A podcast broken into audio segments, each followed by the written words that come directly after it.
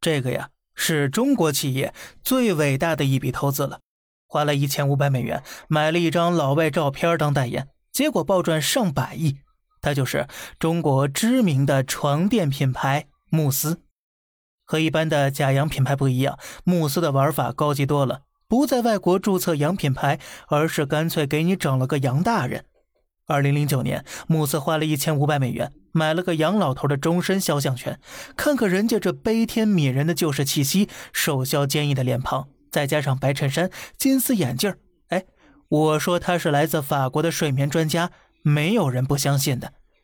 我说呀，他是法国的皇家设计师，谁敢怀疑？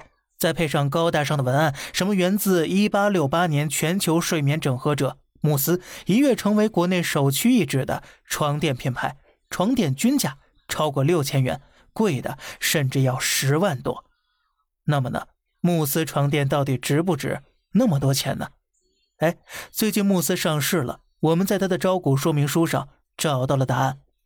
二零二一年，动辄上万的床垫，其平均制造成本仅为八百七十三元。换句话来说呀，床垫还是普通的床垫，为了慕斯这俩字儿，您那就要多掏钱。那么，消费者多花的钱都去哪儿了？答案也很简单，都砸到广告费里了。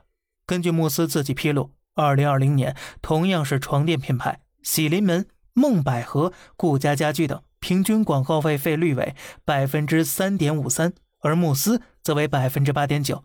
消费者花钱买的那是床垫吗？不能，那都是广告费呀！不信呢？你看看各大火车站、飞机场，哪儿哪儿都是慕斯的洋老头。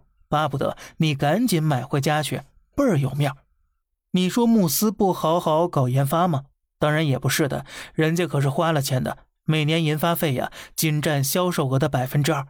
你说慕斯没专利吗？人家目前拥有专利九百四十项，单外观设计专利高达七百三十项。慕斯对外宣传自己是寝具界的苹果，一张床垫愣是当成了一部智能手机制造，什么瑞士进口。比利时进口，但现实却是核心材料大多都是本地货。比如太空树脂球来自东莞供应商，3D 棉来自天津、福建等供应商等等。哎，咱们可不是说用国产原材料就 low 啊，但偷偷把原材料祖籍改了，这就有些不厚道了。中国品牌通过洋化获得高收益，在国内早已并非新鲜事儿了。某露是国产消毒水。曾经为了讲好一个欧洲消毒水的故事，不惜砸了一个多亿的广告投入啊，不断给消费者灌输欧洲血统认知。慕斯那就更狠了，三年营销费花了近四十个亿，从金克拉元气森林、马可波罗瓷砖名创优品，再到达芬奇家居，明明是中国产品，非要顶个外国的名字，这不就是文化不自信吗？这不就是赤裸裸的帮助人家对我们进行文化入侵吗？上世纪八九十年代，我国工业基础薄弱，很多产品不管品牌还是质量，确实不如进口货。